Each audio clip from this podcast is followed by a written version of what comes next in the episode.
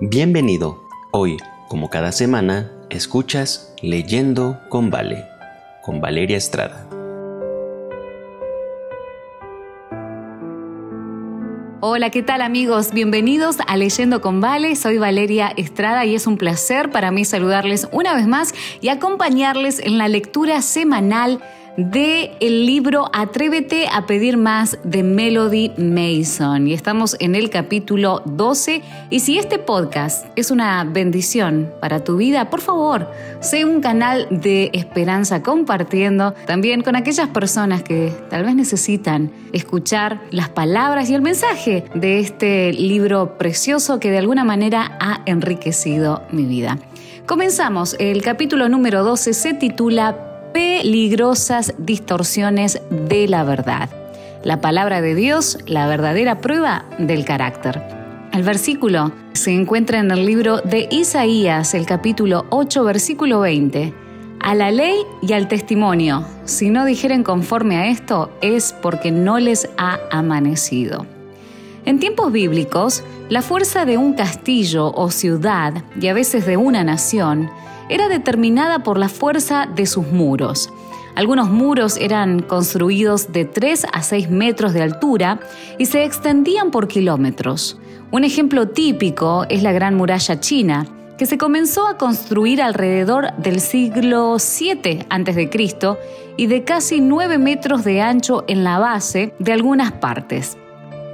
Esta muralla se extendía por miles de kilómetros y por muchos años sirvió para proveer protección y la fortificación a China.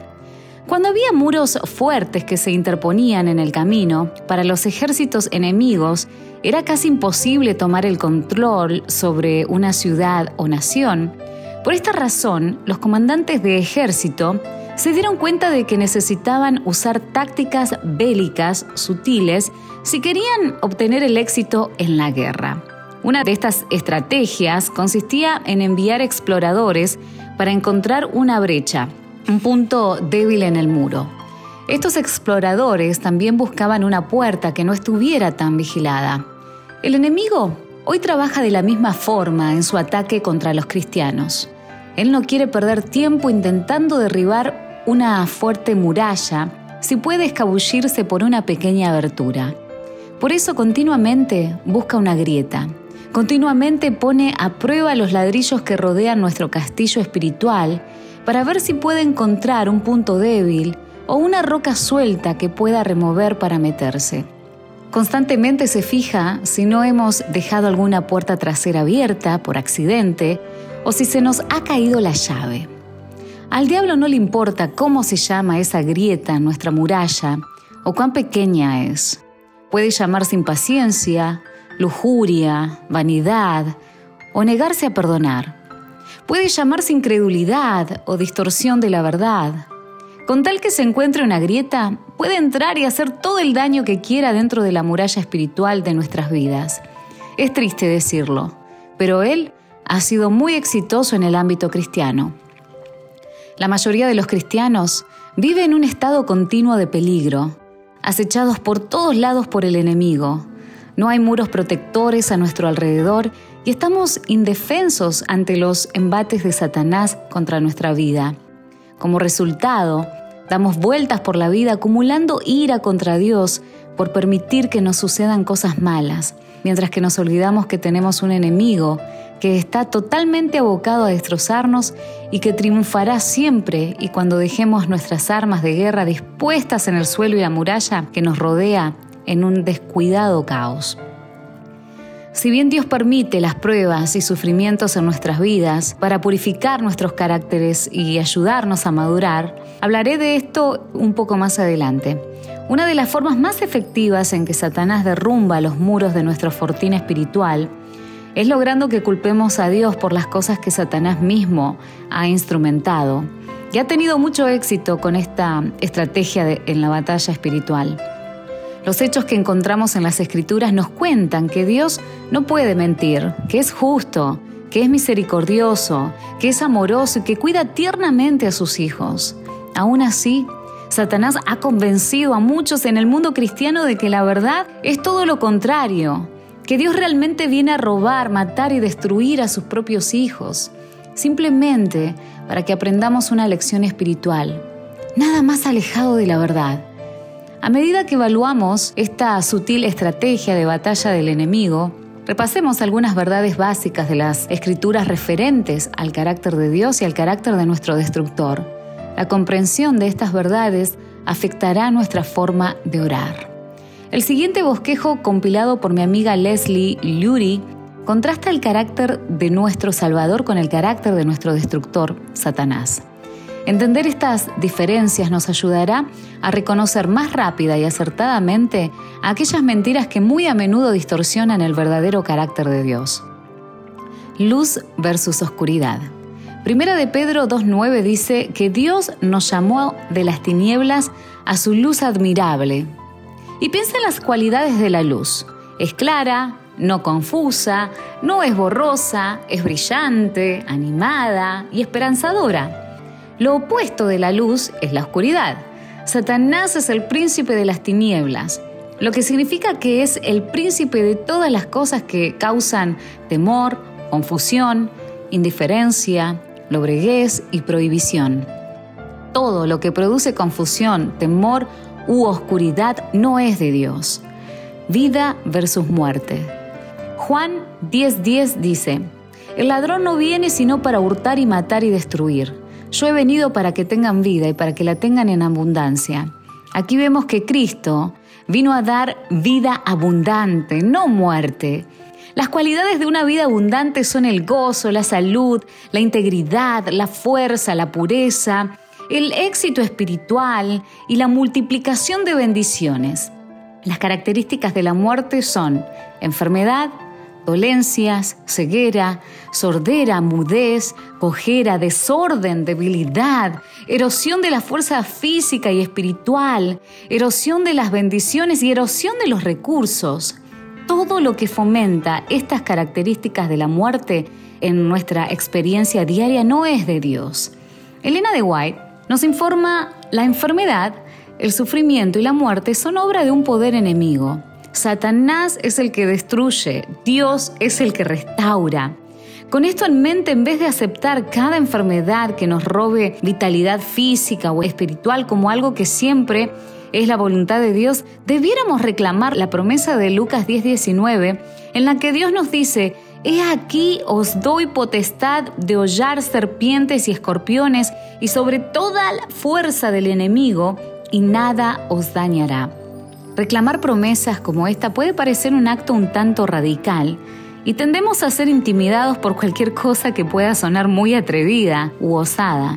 Al final, sabemos que es incorrecto aquel evangelio en que se nos insta a decir y reclamar.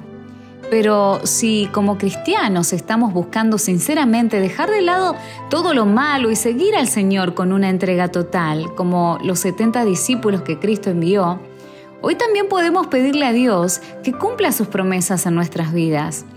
Por supuesto que debemos recordar que Dios generalmente no interfiere con la ley de causa y efecto. Cuando tomamos decisiones destructivas, Él a menudo permite las consecuencias destructivas. Si vivimos de forma poco saludable, no debiéramos sorprendernos si nos enfermamos. Si vivimos de forma inmoral, no debiéramos sorprendernos si cosechamos resultados lamentables. Sin embargo, Dios es un Dios de misericordia y todavía puede restaurar. Además, no todo el sufrimiento y enfermedad se debe a malas decisiones que tomamos. Algunas veces simplemente son obra del enemigo, el destructor, quien intenta evitar que la obra de Dios se cumpla en nuestras vidas.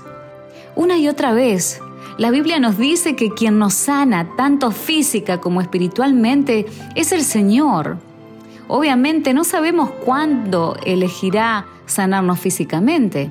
Podría hacerlo instantáneamente, lentamente o dejar que suceda después de la resurrección. Por lo tanto, debemos confiar en su voluntad soberana. Sin embargo, sabemos sin lugar a duda que es su voluntad sanarnos espiritualmente, hoy, aquí y ahora y es su voluntad que tengamos vida y vida en abundancia.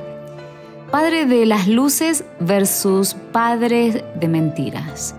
Santiago 1.17 dice que Dios es el Padre de las luces en quien no hay sombra de variación. En las Escrituras, al Padre de las Luces se lo define como el dador de toda buena dádiva y todo don perfecto, misericordioso, piadoso, bondadoso, rápido en perdonar, fuerte para proteger, capaz y dispuesto a rescatarnos y tierno libertador de todo lo que nos amenaza. El enemigo, por otra parte, es el padre de las mentiras, un extinguidor de vida y de esperanza, un condenador, un susurrador de culpas, nocivo crítico del alma, dudoso de la capacidad de Dios, perseguidor del espíritu, abogado de la carne que constantemente busca menoscabar la naturaleza paternal de Dios. Todo lo que nos hace perder la esperanza o que degrada nuestra confianza en Dios no es de Dios. ¿Alguna vez has pensado Mira todos los errores que vivo cometiendo. ¿Cómo podré lograr que Dios me salve alguna vez? Debería darme por vencido y dejar de intentar. Si alguna vez tuviste estos pensamientos, ten por cierto que no son de Dios. Estos pensamientos vienen del enemigo y Él es un engañador. Elena de Guay nos anima, no prestes oído a la sugerencia del enemigo de permanecer lejos de Cristo hasta que hayas mejorado hasta ser lo suficientemente bueno como para ir a Dios. Si esperas ese momento, nunca vas a ir. Cuando Satanás señale tus ropas sucias, repite la promesa de Jesús, al que a mí viene, no lo echo fuera.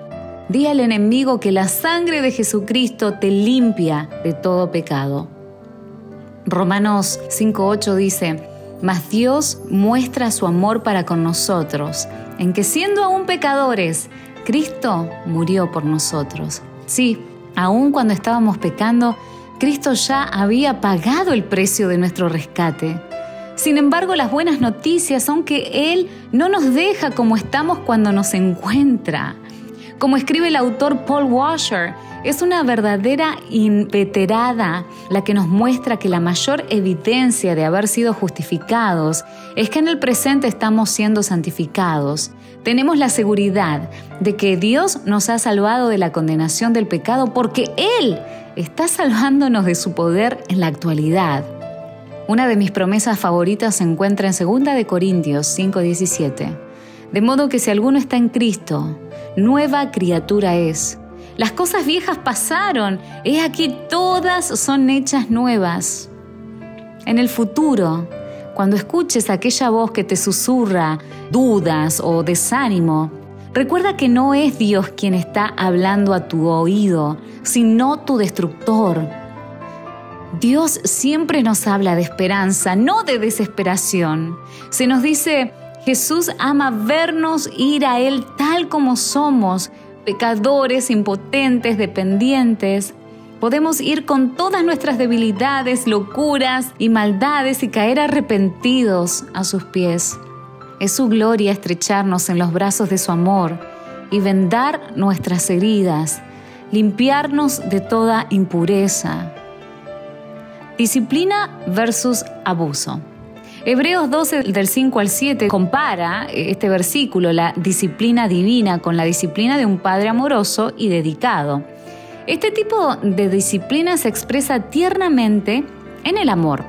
Adquiere un grado de necesidad, trae consigo gran fortaleza y salud y siempre se presenta con la esperanza de la reconciliación y el estímulo de una intimidad aún mayor con Él. El enemigo obra únicamente en el escenario del abuso. Es cruel, airado, áspero, extremista y respira amenazas de abandono y desamparo. El abuso satánico hiere, enferma, quebranta el espíritu y perturba la intimidad. Todo lo que viene de una naturaleza abusiva no es de Dios. En mi vida varias veces he experimentado dolor muy real al sentir cómo Dios removía una gran parte de mí, de mi yo. Ya fuese el afecto desmedido que tenía por algo o por alguien, algún hábito egoísta o algo placentero que había puesto en lugar de Dios. No me resultó divertido dejarlo ir. Dolió. Pero este dolor es diferente del que trae el enemigo. El enemigo corta para matar, pero Dios como un cirujano corta para restaurar. Cuando Dios nos disciplina pidiéndonos que le rindamos algo, siempre es para que podamos acercarnos más a Él. La Biblia nos dice que la disciplina de Dios es como la de un podador que cuida la viña para que lleve más fruto.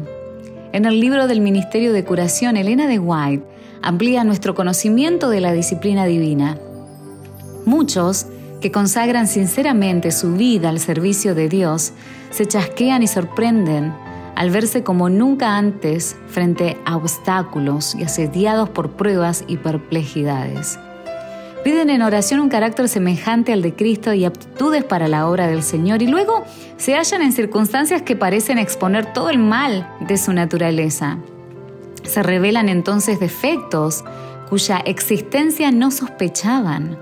Como el antiguo Israel se preguntan, si Dios es el que nos guía, ¿por qué nos sobrevienen todas estas cosas? Les acontecen porque Dios los conduce. Las pruebas y los obstáculos son los métodos de disciplina que el Señor escoge y las condiciones que señala para el éxito. El que lee los corazones de los hombres conoce sus caracteres mejor que ellos mismos. Él ve que algunos tienen facultades y aptitudes que, bien dirigidas, pueden ser aprovechadas en el adelanto de la obra de Dios. Su providencia los coloca en diferentes situaciones y variadas circunstancias para que descubran en su carácter los defectos que permanecían ocultos a su conocimiento. Les da la oportunidad para enmendar esos, estos defectos y prepararse para servirle. Y muchas veces permite que el fuego de la aflicción los alcance para purificarlos. El hecho de que seamos llamados a soportar pruebas demuestra que el Señor Jesús ve en nosotros algo precioso que quiere desarrollar. Si no viera en nosotros nada con qué glorificar su nombre, no perdería tiempo en refinarnos. No echa piedras inútiles en su hornillo. Lo que Él refina es mineral precioso. En Malaquías 3:3 vemos al Señor como un refinador que purifica la plata, que somos nosotros, para su pronta venida. Por supuesto que este proceso de refinación eh, no es sencillo, pero si le damos lugar, nos transformará en hermosos ejemplares para su gloria. Y como Job, podemos decir, me probará y saldré como oro. Así que si estás siendo podado por las aflicciones, ten ánimo, porque eso muestra que Dios aún ve posibilidades en tu vida y esas son buenas noticias. Novio versus esposo severo. En las escrituras, a Cristo se lo llama novio amante. Un novio amante es un oidor paciente, afectuoso, defensor y rescatista, dispuesto a dar su vida para salvar. Es rápido para responder a las necesidades de su novia, constantemente habla palabras de amor y bondad, y continuamente ora en favor de sus seres queridos. El enemigo es como un esposo severo, impaciente, frío y arrogante, nunca satisfecho, distante, demandante, controlador, que intenta atraparnos en el momento en que nos equivocamos, abusivo verbal y físicamente, egoísta, y que simula ternura solo para obtener lo que quiere. Todo lo que es de la naturaleza de un esposo cruel no es de Dios. Pastor versus león rugiente. Juan 10, 11 al 15 define a Cristo como el buen pastor que da su vida por sus ovejas. Como nuestro pastor está profundamente interesado en el detalle más insignificante, está atento, constantemente alerta a las necesidades de los suyos, Nunca cansado o durmiendo, siempre está vigilando sus corderos con mirada afectuosa, listo para pelear y derrotar a cualquier demonio que se atreva a atacar a aquellos que están bajo su cuidado. En primera de Pedro 5.8 se lo define a Satanás como un león rugiente. Un león rugiente es lo opuesto a un buen pastor. Satanás busca controlar por medio del miedo en vez del amor. Él gobierna por medio de la intimidación y no del respeto. Él hace demandas y amenaza con castigos severos si no se lo obedece. Él hace que el alma esté ansiosa y tensa, en oposición a la paz absoluta prometida por el pastor en Salmo 23. El enemigo ruge fuertemente para mostrar su poder y grita constantemente, cuidado, El enemigo es más poderoso que tú. Todo lo que tiene la naturaleza del león rugiente no es de Dios. Quienes están saliendo del mundo de la brujería y el ocultismo cuentan que las características del esposo severo y del león rugiente a menudo se identifican por medio de la manipulación y el control. Si no se realizan ciertos rituales correctamente o muestran suficiente reverencia hacia los espíritus, pueden sobrevenir maldiciones, destrucción y a veces incluso la muerte. Recuerdo enfrentarme a esto de forma directa cuando era estudiante misionera en la selva sudamericana. Los nativos, algunos de ellos adventistas, aún vivían con un constante miedo a ofender a los espíritus. En contraste con el león rugiente que sale a devorarnos, servimos a un pastor de amor. El hermoso tema de fondo en las escrituras es la redención. En vez de encontrarnos con un capataz enojado que intenta descubrir a su pueblo en el error, nos encontramos con un Dios de amor que dirige a su pueblo a la justicia. Sin embargo, cuando su pueblo decididamente elige seguir pecando, Dios no tiene más opción que permitirle que reciba la paga del pecado, la muerte. Pero no siente placer en traer juicio sobre los impíos. Él siempre está listo a restaurar cuando su pueblo vuelve a Él. Y es importante recordar que como vivimos en un campo de batalla, nuestro planeta, seguiremos sufriendo las pérdidas que ocasiona la guerra. Muchas veces sin entender por qué, hasta que Jesús vuelva a llevarnos a casa. Pero no nos confundamos más respecto al carácter de nuestro Dios. En vez de ser un destructor, Él ha venido a salvarnos a nosotros, sus ovejas descarriadas. Él es nuestro buen pastor es quien ha venido a rescatarnos del león rugiente. Cuando entendamos esto, estaremos mucho más cerca de sellar las grietas espirituales de nuestra alma y estaremos fortalecidos para permanecer fuertes y victoriosos frente a los ataques de nuestro archienemigo. Recuerda, amigo, la verdadera prueba del carácter de Dios se revela en su palabra. Si no conocemos la palabra, no lo conocemos a Él. Por lo tanto, familiaricémonos con su palabra hoy. Gracias por escuchar. Te espero la semana próxima con el capítulo número 13, En busca de grietas espirituales. Que el Señor te bendiga.